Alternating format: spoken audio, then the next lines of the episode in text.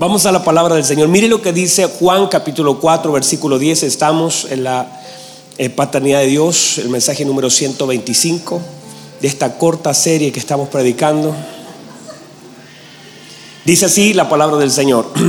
Respondiendo Jesús y le dijo, si conocieras el don de Dios y quién es el que te dice, dame de beber, tú le pedirías y él te daría agua viva. Se me está acoplando, yo sé que están haciendo un esfuerzo para ayudarme, pero bájenle un poquito los retornos, por favor. Dice otra vez el versículo 10. Respondiendo Jesús y le dijo, si conocieras el don de Dios y quién es el que te dice, dame de beber, tú le pedirías y él te daría agua viva. Muy bien, hermanos, tomen asiento, por favor. Muy bien. Mire que la palabra del Señor es esta. Durante la mañana comenzamos hablando algunas cosas importantes, como por ejemplo la importancia de pasar por Samaria, ¿verdad? Todos nosotros así comenzamos el primer y segundo servicio y quiero hacer solamente un pequeño resumen de 3, 4 minutos. Lo primero es entender la importancia de ir donde Dios nos quiere tener y no necesariamente estar donde nosotros queremos ir. Entonces, la importancia del Señor dice que le era necesario pasar por Samaria y entender que Samaria representa el lugar donde nosotros no quisiéramos ir. Y todos nosotros tenemos un Samaria. Samaria puede representar una persona, puede representar una familia, puede representar un trabajo, puede representar un jefe, puede representar un sector, pero es algo que en realidad a mí me trae incomodidad. Yo no quiero estar allí. Y no es fácil a veces predicar en Jerusalén, Judea, pero cuando se nos manda a predicarle a Samaria, nosotros nos restamos y esperamos que alguien más lo haga. Pero Samaria es una demanda de Dios a nuestra obediencia. Otra vez, Samaria es una... ya se me agotaron, hermanos. Estaban recién tan animados. Samaria es una demanda de Dios a nuestra obediencia. Y es un desafío a nuestra voluntad. Samaria viene a medir madurez. Samaria viene a medir madurez. Y a veces nosotros no pasamos la prueba de Samaria. Porque allí, en Samaria, hay que vencer el orgullo, vencer el yo. Allí, de verdad, uno dice, tomo la cruz, me niego a mí mismo y sigo al Señor. Y negarse a sí mismo es pasar por Samaria. Es ir donde no quiero ir. Y hablarle de Cristo a aquel que de verdad no quisiera hablarle, porque me hirió, me lastimó y a veces nosotros hablamos y decimos, es que es mi derecho, es que, es, que eh, eh, son mis, mis derechos, lo que Él me hizo, pero, pero Dios dice, quiero que vayas a Samaria. Y quiero que seas capaz de mirar a Samaria, porque Samaria necesita lo que nosotros tenemos.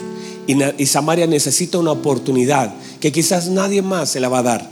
Y por supuesto, no es fácil. Pero justamente el Señor está incrementando las demandas por causa del reino. Dios está incrementando las demandas, porque si te pidieran las cosas sencillas, mire lo que dice Mateo capítulo 5, versículo 38. Oíste que fue dicho ojo por ojo, diente por diente. Pero yo os digo, el que le pega acá, póngale esta. El que quiera tomar su capa, dele también la túnica. Mire lo que dice el Señor, porque si saludáis a los que os saludan, ¿qué hacéis de más? Eso hacen también los gentiles. Y el Señor sabe lo que hace, levanta la vara para nosotros. La demanda por causa, ¿por qué? Porque al que más se le da. Entonces Samaria no es una alternativa para nosotros. Samaria necesita lo que Dios mismo ha depositado en nosotros. ¿Está aquí? ¿Se le fue la alegría ya por Samaria? Bueno, entonces, y algunas de nuestras, mire lo que la Biblia dice que era necesario pasar por Samaria, y algunas de nuestras necesidades son usadas por Dios para bendecir la vida de otros. Entonces Dios ocupa aún las necesidades que no son malas. Míreme, las necesidades no son malas. Las necesidades no son malas en sí, porque por una necesidad todos llegamos al Señor. ¿Verdad? Algunos fue una crisis, otro fue una enfermedad, otro era la soledad, pero necesitábamos, y esa necesidad fue un conector Entonces las necesidades siempre serán ciertos conectores. Y fíjese que en el momento cuando usted más ha buscado de Dios es cuando tiene una mayor necesidad. ¿Verdad que sí? No deberíamos conectarnos a Dios solo por las necesidades, debería ser por la gratitud, ¿verdad? Pero, sin embargo, es parte de la vida de nosotros que a veces nos empezamos a relajar y una necesidad activa otra vez nuestra búsqueda del Señor. ¿Verdad que sí? Gracias hermana por su sinceridad. Los otros hermanos no me dijeron amén, pero eso es. Número dos, entonces la Biblia dice que el Señor cansado del camino se sentó junto al pozo y hablamos durante la mañana, el segundo servicio, que el cansancio es normal. Es normal, pero no es limitante. Y no puedo usar nunca el cansancio como una excusa para no hacer la voluntad de Dios. Hay gente que dice, ay pastores, que yo estoy tan cansado, estoy tan agotado. Y usamos eso como una excusa para no hacer lo que Dios nos pide, pero las promesas nos confrontan. Porque la Biblia dice que Él da fuerza al cansado, porque el Señor dice, vengan a mí todos los cansados y cargados. Y las promesas vienen a bloquearnos para no poner excusa, porque si usted tiene cansancio, manifiesta en sí la falta de la presencia del Señor. Y ahí comenzamos a hablar sobre los problemas también. Eso hace un resumen, ¿bien? ¿Está bien? Hablamos acerca de los problemas y cómo esos problemas y a veces el cansancio se manifiesta por las peleas equivocadas y las batallas que tomamos que Dios nunca nos mandó a pelear. Muchos de nosotros, nuestro agotamiento, nuestro cansancio, tiene que ver con que a veces estamos peleando batallas que Dios nunca nos mandó a pelear. Entonces nosotros nos vamos cansados, nos vamos agotando, vamos echando la culpa a toda la gente, pero a veces estamos peleando algunas batallas que Dios no nos mandó a pelear. Entonces uno que tiene que hacer, identificar dónde estoy gastando mis energías. Algunos están peleando toda la vida con, con su esposa. ¿Cómo vas a estar peleando toda la vida con tu esposa? estás dando una batalla que no puedes ganar. Estás dando una batalla que no tiene el respaldo de Dios. Estás gastando tu fuerza con la persona equivocada. Estás dañando lo que Dios quiere cuidar. Estás hiriendo lo que Dios quiere sanar. Entonces le pides a Dios que Dios cuide lo que tú estás descuidando. Gracias, hermanas, hermano. Me cae bien ese hermano. Entonces, una de las cosas es aprender a definir las batallas que damos, porque las batallas muchas veces son las que desgastan nuestra vida, pero estamos peleando contra lo incorrecto. Estamos haciendo lo incorrecto y muchas veces, míreme, el, el, enemigo gana ventaja sobre nosotros por esto, porque no estamos usando la sabiduría para vivir nuestra vida. La vida se debe vivir con sabiduría. Y yo no puedo estar toda la vida viviendo una vida, por eso la Biblia dice, lo hablamos en el primer servicio y lo profundizamos si le conviene oír, que la Biblia dice que el Señor crecía, diga conmigo crecimiento. Y el crecimiento es algo que se demanda al cuerpo. No puede ser que solamente crezca un pie y la mano quede pequeña, porque sería un cuerpo deforme. Entonces la Biblia dice, para que todos crezcamos, todos debemos crecer y el crecimiento te da alcance. El crecimiento te cambia la perspectiva y la medida que vamos creciendo, vamos mirando las cosas según una justa medida. Pero la falta de crecimiento te hace ver todo grande y manifiesta tu tamaño cuando te enfrentas a un problema. Te enfrentas a un problema y el problema viene a definir el tamaño que tenemos. Y si tú ves y dices, ay, pastores, que este problema es muy grande, grande en comparación a qué? Grande en relación a qué? Ay, pastor, es que la crisis con mi marido es muy grande, grande en relación aquí a tu tamaño. Porque si tú creces, te vas a dar cuenta que los, los, problemas que enfrentaste son insignificantes. Solamente que el tamaño, eh, el tamaño que tenemos viene a desenfocarnos por causa de que todo lo vemos grande. Y lo voy a dejar ahí, porque ya lo prediqué todo eso. Pero escúchelo. Porque hablo de que David, mire, Goliat se enfrentó a un gigante. David no se enfrentó a un gigante, fue Goliat el que se enfrentó a un gigante. Pobre Goliat, hermano. A mí me da pena Goliat. Pobrecito, cuando llegó David, llegó uno más grande. Lo que pasa es que la gente mide mal, porque la gente mide por fuera. Pero cuando llega David, David era tan grande porque David lo puso en el lugar correcto. David nunca vio un problema en Goliat. David miró a Goliat y dijo, ¿cuál es el problema? Ese, ese, mire lo que dice, ese incircunciso, ese es un problema. No, ¿qué les pasa? Entonces, pobre Goliat, porque cuando se para en el campo de batalla, se paró delante de un gigante llamado David. Pero él no lo sabía. Y toda la gente miraba a Goliat como algo imposible. Pero cuando llega uno que está ungido por fuera y está ungido por dentro, pone las cosas en su perspectiva y dice, ¿quién es ese insolente, ese incircunciso que viene a provocar a los escuadrones del Dios viviente? Wow, no sé si alguien lo puede recibir. Es como que se para y él, por la gracia que tenía dentro de sí, pone las cosas en perspectiva. Ellos estaban atemorizados, pero a David, David estaba preguntando por el premio antes de pelear. Tres veces pregunta, ¿y qué le van a dar al que el que lo venza? ¿Y qué le van a dar? Y seguía preguntando porque él estaba interesado por la recompensa. O sea, él no veía un problema en el problema que la gente veía. No sé si alguien lo pudo recibir porque no lo voy a volver a decir. Ya se me olvidó. Él no veía un problema donde la gente veía un problema. Él veía una oportunidad y él veía una recompensa. Entonces, cuando tú estás en el tamaño correcto, tú puedes ver las cosas con la perspectiva correcta. Pero cuando tú estás, estás toda la vida un enanito, todas las cosas las ves grande, el problema lo ves grande, el desafío lo ves grande, la enfermedad la ves grande, todo te causa tristeza, te causa angustia, desesperación.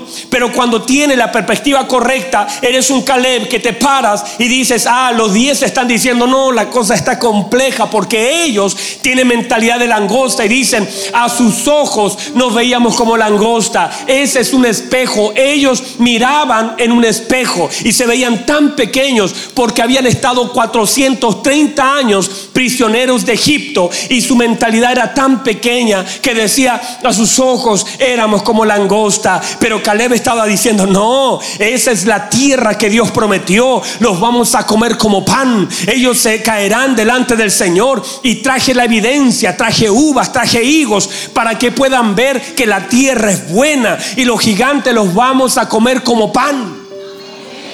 O sea, mire, mire la perspectiva. Uno, mentalidad de langosta, mirando a esos hombres, los hijos de Anak, como inmensos. Y otro, mirándolo como pan. Lo mismo, de una perspectiva diferente. No sé si están acá todavía. Mirando el mismo problema con tamaños distintos. ¿Cómo están mirando las cosas? El problema no es el tamaño de lo que enfrentas, sino el tamaño tuyo. Por eso la Biblia dice que el Señor, ¿qué hacía? Crecía. Y crecía, mire, mire lo que dice el Señor, que el Señor, el Señor le dice las palabras que aparecen del Señor, esta es solamente esto, dice, le dice a su padre, le dice, en los negocios de mi padre y luego de eso dice, y crecía. Quiere decir que cuando estás involucrado en la obra de tu Padre, comienzas a crecer.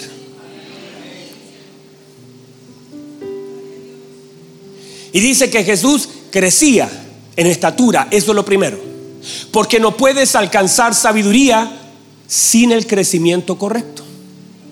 Por eso dice crecía en estatura, después dice crecía en sabiduría. Y luego crecía en gracia. Porque ese crecimiento tiene que ser, primero tienes que tener alcance. Primero tienes que tener perspectiva. Espero que no sea un somnífero eso. Vamos a probar. Está rico. Crecía en estatura. En la medida que tú vayas creciendo, ese crecimiento lo da Dios. Entonces Dios en tu crecimiento también añadirá sabiduría. Y en ese añadir de sabiduría añadirá gracia. Y eso son consecuencias del crecimiento. No vas a crecer en gracia sin primero crecer en estatura, perspectiva, alcance. ¿Está bien contigo ahí? ¿Puedes recibir la palabra del Señor? Luego, mire por favor. Voy a ir rápido con esto. El Señor le pide agua, le dice, dame de beber. Le pide algo que ella podía dar. Ella, de alguna forma, culturalmente se niega, usted conoce la historia, la hemos predicado ya, y el Señor le dice, si conocieras el don de Dios, don porque es un regalo, don porque es tan grande que no hay forma en que podamos pagarlo, y como no se puede pagar, las obras no pueden pagar lo que es un regalo de Dios, así que es por gracia. Entonces el Señor le dice, si conocieras el don de Dios, entonces, la falta, mire, y, lo conecta el Señor con la petición. Le dice, si conocieras el don de Dios y quién es el que te dice, dame de beber, tú le pedirías. O sea, quiere decir que nuestras peticiones están plenamente ligadas a nuestro conocimiento. Otra vez, que nuestras peticiones tienen directa relación con lo que conocemos de Dios. Entonces la falta de conocimiento limita nuestras oraciones. Nuestras oraciones estarán siempre limitadas por nuestro conocimiento. ¿Cuánto conoce de Dios? Tendrá relación con aquellas cosas que le pides a Él. A mayor conocimiento, más amplia nuestras oraciones. No te limitas. No, porque ya lo conoces, sabe que lo puede dar. Por eso hablamos acerca de los hebreos, lo que pidieron ellos, hablamos de Javes durante la mañana, hablamos de Josué. Josué, hermanos, qué cosa, hermano. A mí Josué, yo voy a llegar al cielo, lo voy a felicitar a ese Josué.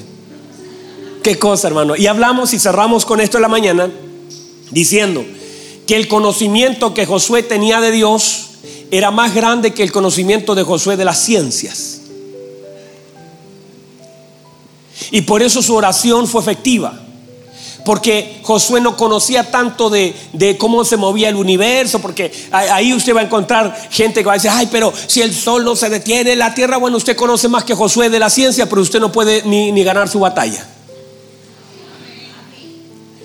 Usted dice, ay, pero si, si se detiene la tierra, el mundo saldría disparado, todos saldríamos expulsados de la tierra, el eje, el núcleo de la tierra, los animales, el cosmos, todo sería un caos. Si es verdad, usted conoce todo eso, Josué no lo conocía, pero Josué conocía el poder de Dios y sabía que Dios le podía responder una oración y era tanta la confianza de Dios, de Josué en Dios y el conocimiento que Josué en 40 años de desierto había alcanzado de Dios, que era capaz de pedirle cualquier cosa y creer que Dios se la podía conceder.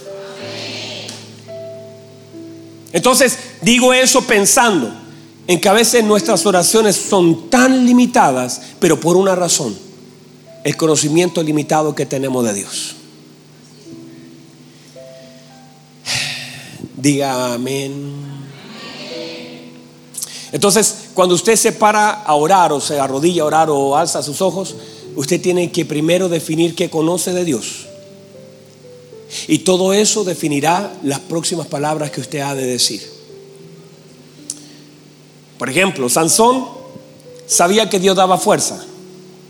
Y lo único que pidió en toda la escritura, lo único que pidió fue fuerza estaba ya peladito, le habían rapado su pelo, le habían sacado sus ojos, se habían burlado de él, estaba amarrado y lo único que mientras caminaba, él dijo, Señor, dame fuerza, porque lo que conocía de Dios era un Dios que daba fuerza.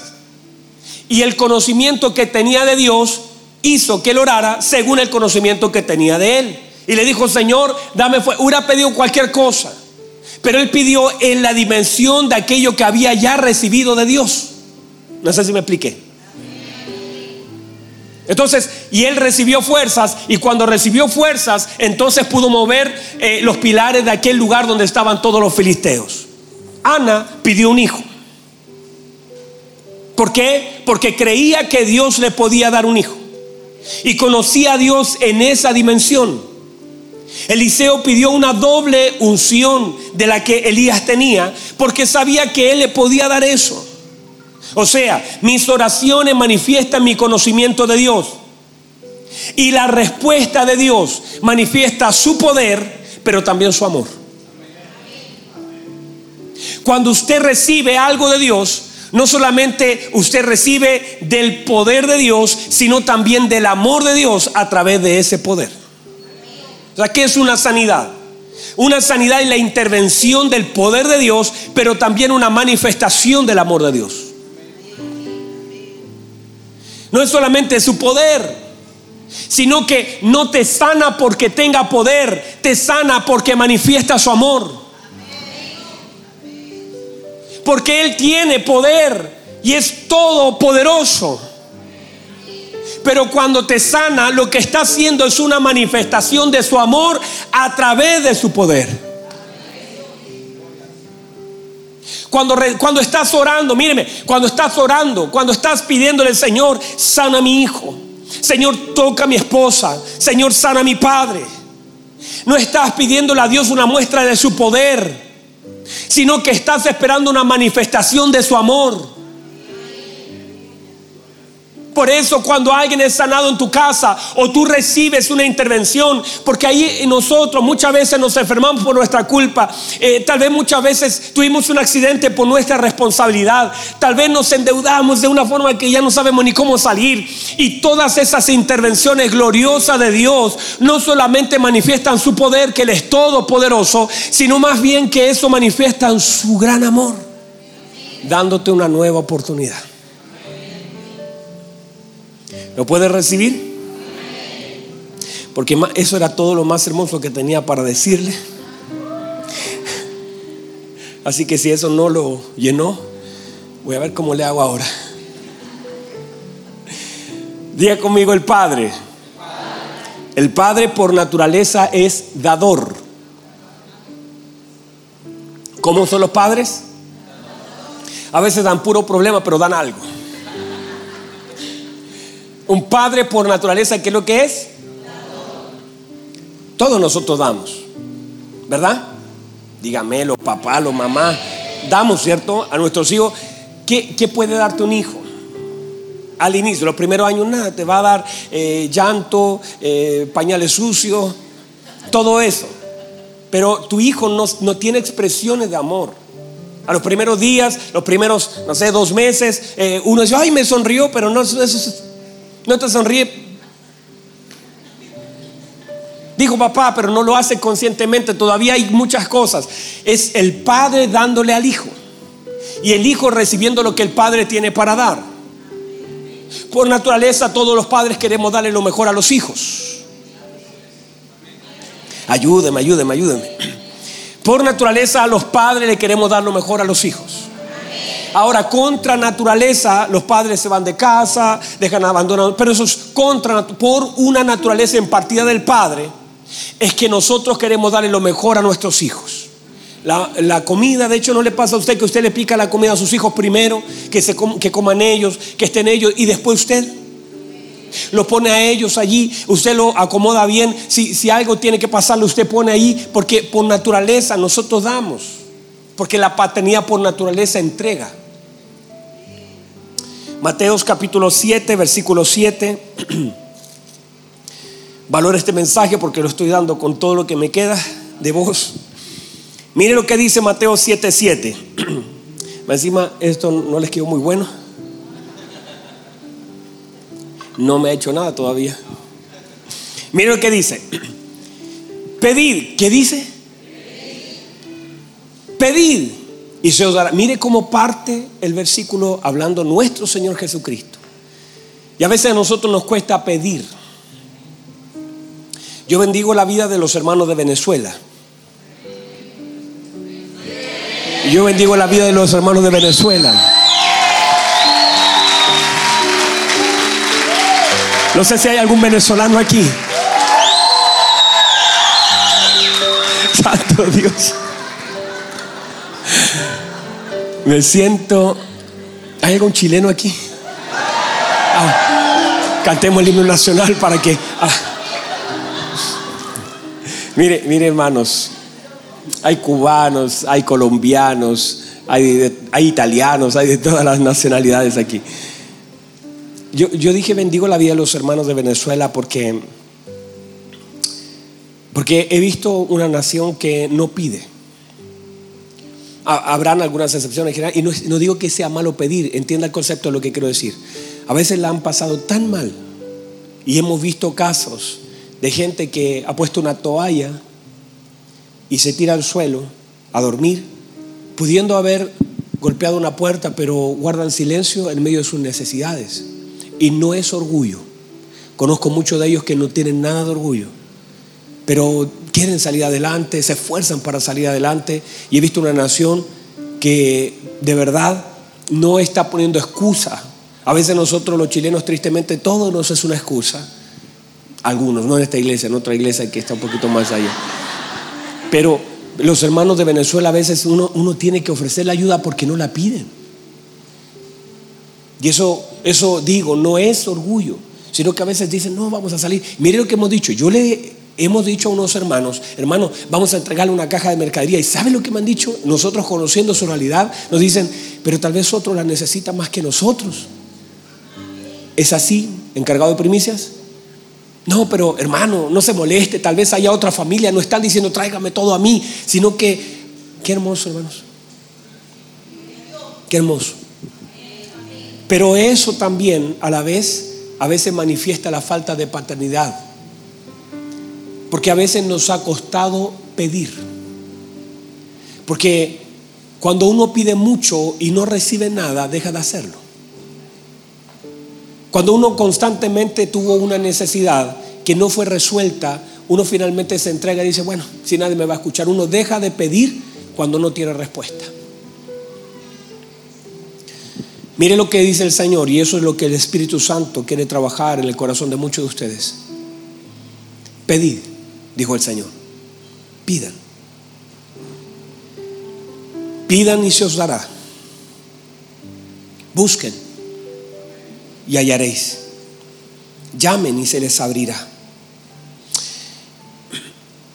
Entienda, entienda este concepto. Hay algunas cosas que yo no tengo la capacidad de abrir. Hay cosas que yo por naturaleza, por fuerza, yo no tengo la capacidad de abrir. Pero el Señor dice, si llaman. Miren qué raro. Hay cosas que se tienen que llamar para que se puedan abrir que yo no tengo la fuerza para abrir, pero si llamo a la persona que sí lo puede hacer,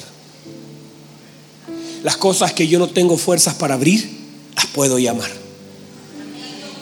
Hay una puerta que yo no puedo abrir, está muy cerrada, no, no puedo abrir, pero si llamo, si llamo a la persona correcta, Él tiene una llave que pueda abrir lo que yo no puedo abrir. Por más que yo empuje, no dice la Biblia, empuja, porque ¿qué, podría hacer? Lo correcto si dice, para que algo se abra, golpea, pégale una patada, empuja con fuerza, anda, a anda al gimnasio, como Simoncito, vaya al gimnasio. Y luego venga y empuje, pero la Biblia no dice que si empujamos abrirá. La Biblia dice que si llamamos, hay cosas que vamos a tener que cambiar porque en el reino funcionan de forma diferente. Hay cosas que no puedo, no tengo la capacidad de tener, pero sí las pido. No dice, mire, mire qué extraño. La Biblia no dice junte para tener. La Biblia dice pida para tener. Porque usted puede juntar toda la vida algo y no tenerlo. Ah, está mal, pastor, juntar. No, no, no, no, no vaya a malinterpretarme. Pero usted podría decir, ay, si junto durante 10 años voy a tener eso. Y la Biblia dice, pida.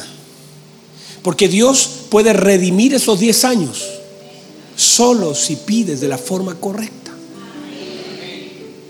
No sé si alguien va a estar recibiendo esto. Porque todo, diga conmigo todo. Porque todo aquel que pide, recibe.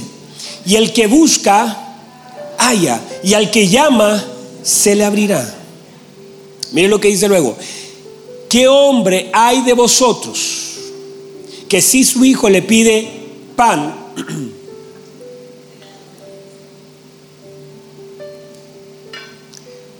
le dará una piedra? Wow, se me agotó mi tiempo, hermanos. Wow.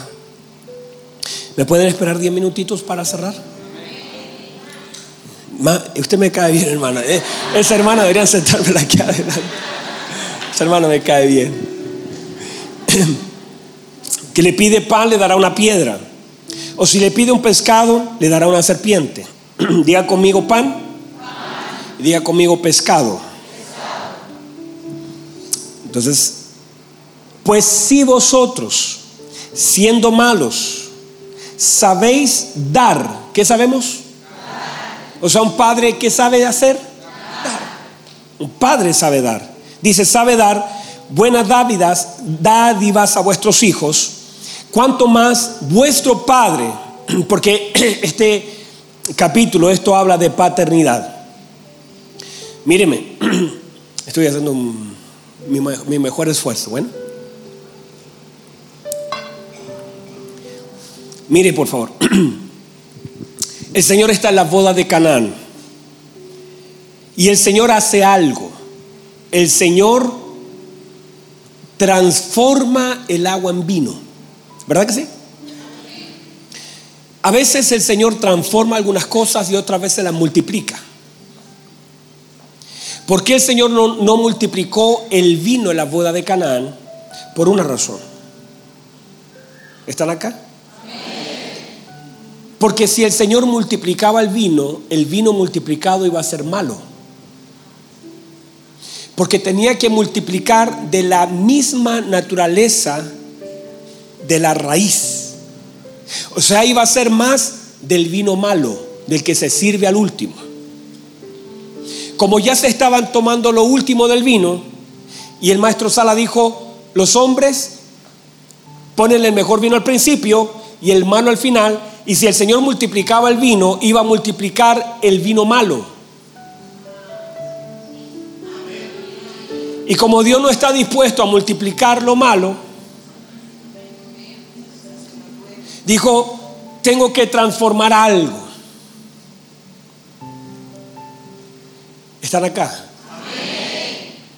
Entonces, usted va a ver que lo que el Señor hizo en el desierto fue tomar este pasaje de que si alguien pide pan y alguien pide un pez, el Señor se lo va a dar. Y vemos a una generación de cinco mil hombres en el desierto que alguien tiene que haber clamado por pan y por peces. Y Dios tuvo que tomar el pez y el pan de un niño que lo había reservado un niño que en el desierto decidió no comer lo que la mamá o el papá le dio. Y dijo, no lo voy a comer. Y resistió el hambre. Y una generación que ve que otro no tiene y no come, sino que aguanta. Esa generación retuvo y cuando el Señor tiene que hacer algo, multiplica lo que ese niño tenía en sus manos. Ahora póngame atención.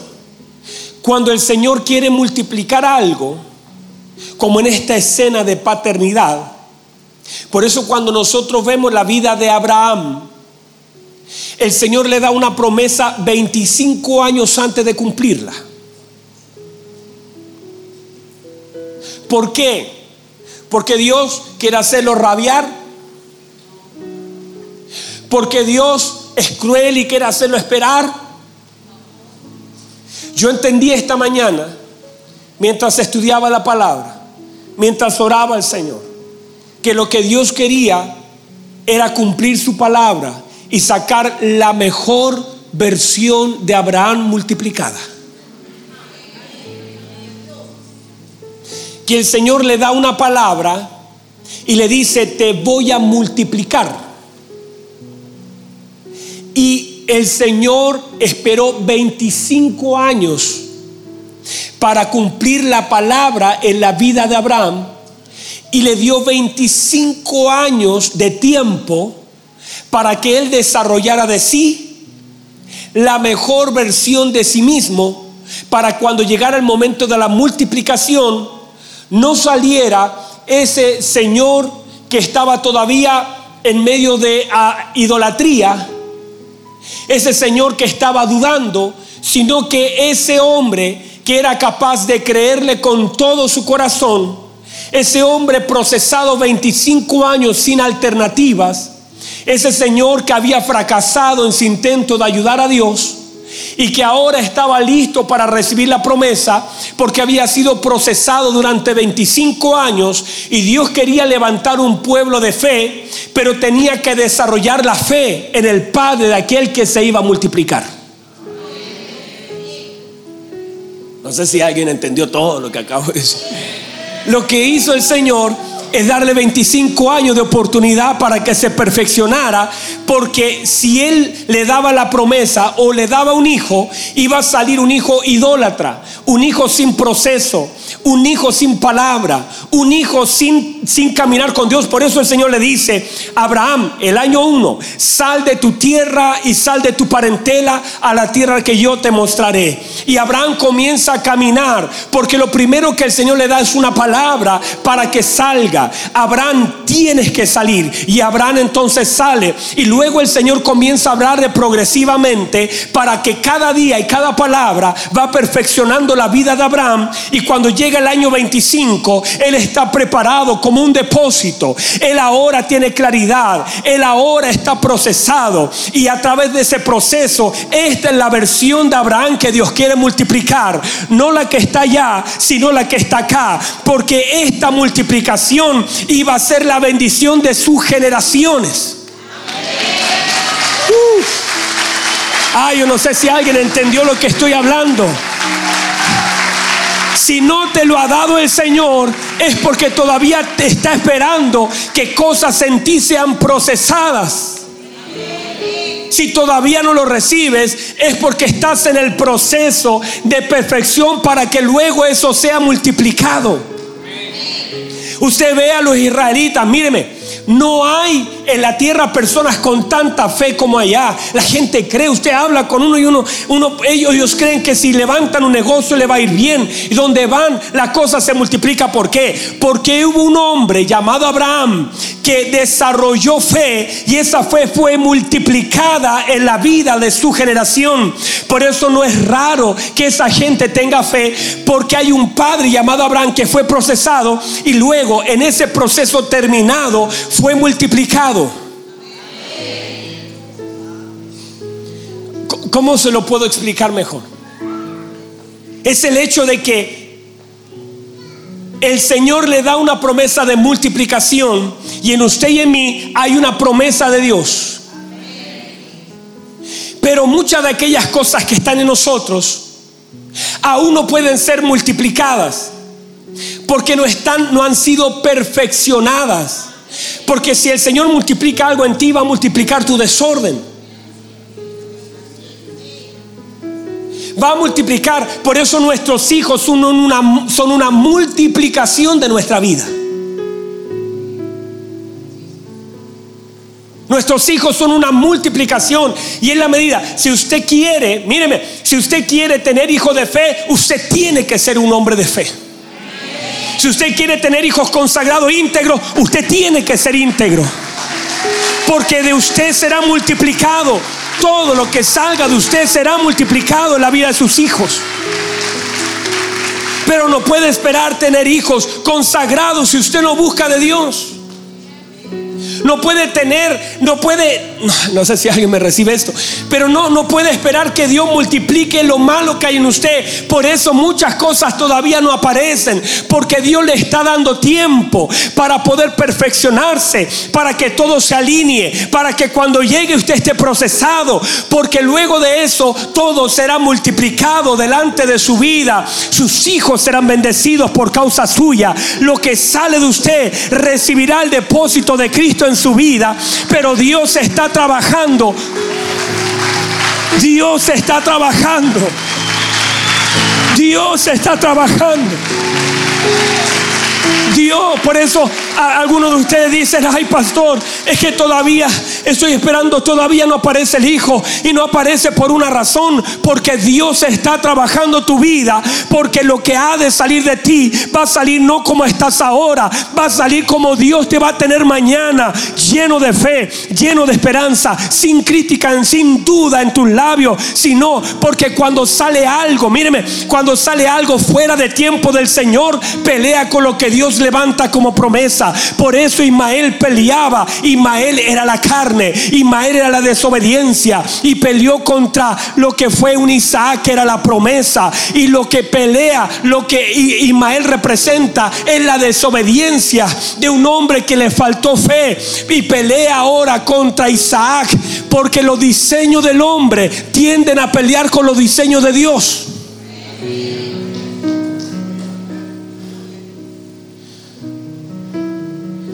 Por eso lo que Dios está haciendo en nuestra vida es sacando un fruto, moviendo cosas.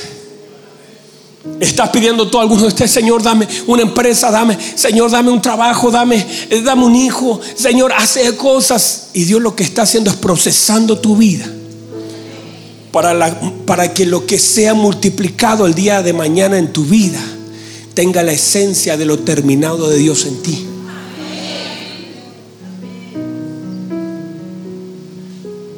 Y todo lo que seamos hoy día nosotros capaces de entender y procesar, lo vamos a poder recibir en gracia. Por eso hay cosas que no se te han dado y tú estás diciendo, ay, pero parece que el Señor, no, no, no, no, no.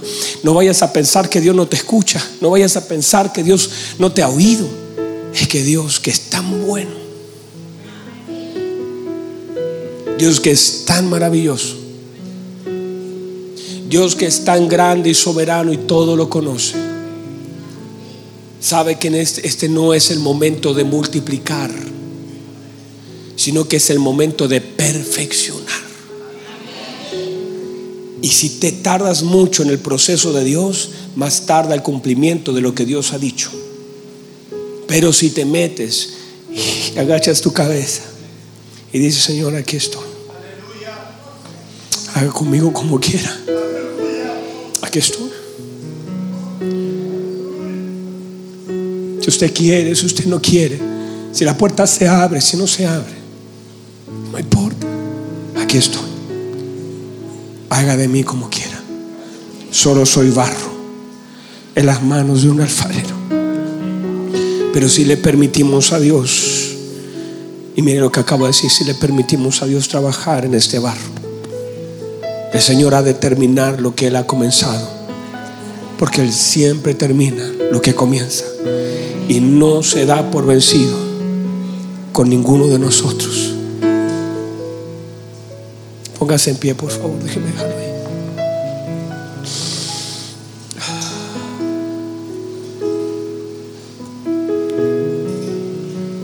Y Cristo los días de su carne, ofreciendo ruegos y súplicas, con gran clamor y lágrimas. Escuche esto, por favor. Y Cristo en los días de su carne, ofreciendo ruegos y súplica con gran clamor y lágrimas al que podía librar librarle de la muerte. Fue oído a causa de su temor reverente. Y aunque era hijo, por lo cual padeció, aprendió obediencia. Y habiendo sido perfeccionado, vino a ser autor de eterna salvación para todos los que lo obedecen. Lo que dice la escritura es que Cristo los días de su carne, en el Gexemaní, en su ministerio completo, con lágrimas, con clamor, muchas veces con lágrimas y con clamor, aprendió la obediencia. Y a través de ese, ese padecimiento, y dice, por ese temor reverente, su oración fue oída. No muchas veces recibió en algún momento en el Hexemaní lo que él pidió. Que tu oración sea oída no quiere decir que Dios te dé lo que tú pides, porque Dios está perfeccionando tu vida. Mire lo que dice, sino que fue perfeccionado. ¿Por qué? Por toda esa presión, porque la presión a un hijo de Dios no lo destruye, lo perfecciona. La presión a un hijo de Dios no tiene la capacidad de destruirnos, sino de perfeccionarnos. Y eso es lo que está pasando con usted y conmigo. ¿Sabe lo que está haciendo el Señor? Está metiéndonos al molde. Nos está metiendo al molde. Está sacando aquello malo y nos está metiendo al molde. Por eso te duele porque están apretando, están, están presionando te están metiendo al molde porque estabas por todo lugar y el Señor dice, no, tienes que tener la imagen de, de, mi hijo y te están comenzando a meter al molde y eso ha sido complejo para ti porque te duele, porque te aprieta, porque estás medio estrecho, pero te están metiendo a un molde y te conviene estar dentro de ese molde porque en ese molde vas a ver las cosas más hermosas. No lo puedes ver fuera del molde. Lo vas a ver dentro del molde. Las cosas más hermosas han de suceder en Cristo, no fuera de Cristo. Los tiempos más gloriosos los vas a vivir en Cristo, no fuera de Cristo. Te están metiendo al molde y por eso te duele, es incómodo, porque de pronto dices, estoy estrecho, no puedo moverme, no puedo ir para allá, no puedo ir para acá, no puedo salir, no puedo hacer cosas, pero Dios dice, te estoy metiendo al molde, te va a doler un poco, pero vas a quedar perfecto. La gente te va a dejar de ver a ti, va a comenzar a ver a Cristo. Vas a terminar diciendo, ya no vivo yo, sino que Cristo vive en mí, ya no veo nada de mí, veo todo de Cristo. Tus días finales no vas a ver una versión mejorada tuya, vas a ver Cristo, Cristo por todos lados, Cristo en tu boca, Cristo en tus ojos, Cristo en tu pie, Cristo en tu corazón. No será solamente una canción en tus labios, será una vida nueva en Cristo Jesús. La gente verá a Cristo por medio de ti, tus hijos verán a Cristo, tus padres verán a Cristo. La gente te verá y dirá, ya no te pareces al que eras. Y tú dirás, es que ya no vivo yo, sino que Cristo vive en mí. Y lo que vivo ahora en la carne, lo vivo en la fe del Hijo de Dios que se entregó por mí. Levante sus manos, levante sus manos.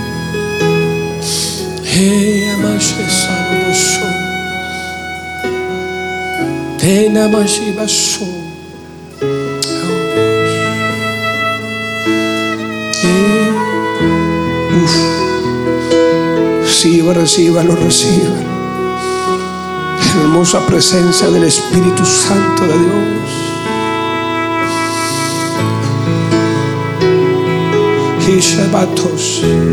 Vamos, vamos, levante su mano, dígale, Señor, yo quiero eso. Yo quiero eso.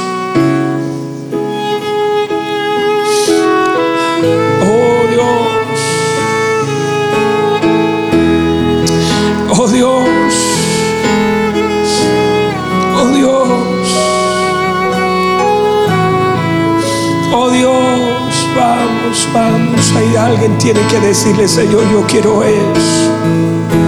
Alguien tiene que rendirse. Alguien tiene que soltar. Alguien tiene que decir, ya no voy a pelear más. Alguien tiene que decir, aquí está mi vida. Haz de mí como quieras, Señor.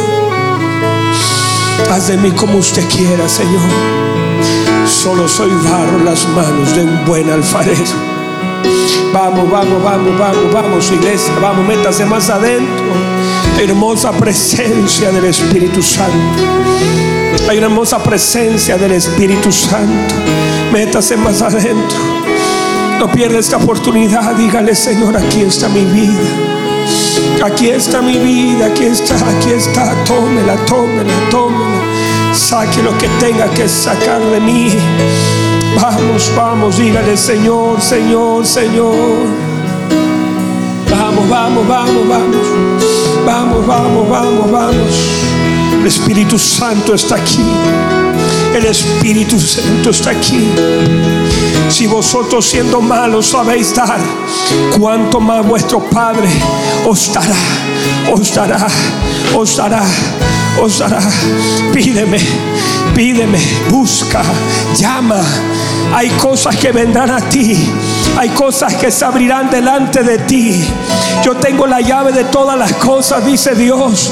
Pídeme, pídeme. Cambia la dimensión de tu conocimiento que tienes de mí. Pídeme, pídeme. Y yo te daré por herencia a las naciones. Y como posesión tuya los confines de la tierra. Es tu medida de, de conocimiento, será tu medida de petición, de oración. Vamos, pide al que te puede dar, pide. Le pediste a alguien que no podía, pero golpea la puerta correcta y se va a abrir, y se va a abrir. Dios la abrirá. Vamos, vamos. Oh Dios.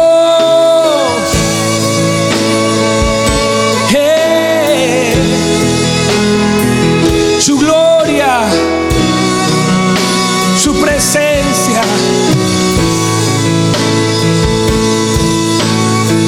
Oh Dios, Padre, queremos darle gracias. Su palabra es luz. Su palabra es verdad. Su palabra, Señor, todo lo escudriña, todo lo sabe, todo lo entiende. Gracias por su palabra. Gracias por su palabra. Gracias. Esta palabra, Señor, encuentre una tierra buena donde ser sembrada y de un fruto abundante. Gracias, Padre amado. Gracias por este tiempo hermoso. Creo con todo, levanto sus manos. Creo con todo mi corazón, Señor, que usted hace una obra gloriosa que podemos pedir. Porque si nosotros siendo malos sabemos dar buenas cosas a nuestros hijos, cuanto más usted que nuestro Padre Celestial nos da mayores y mejores cosas a nosotros que le pedimos. Usted es bueno, usted es el Padre bueno. Gracias. Toda gloria, toda honra, toda alabanza es para usted. En el nombre de nuestro Señor Jesucristo. Amén y amén. Alguien que celebra al Señor. Vamos, alguien que celebra a Cristo. Alguien que celebre.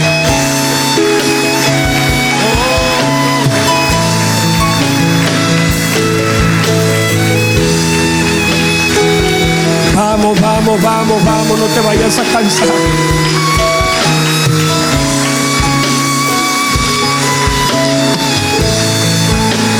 Gracias Jesús. Gracias. Aleluya. Puede recibir la palabra del Señor. Pudo entender la palabra del Señor.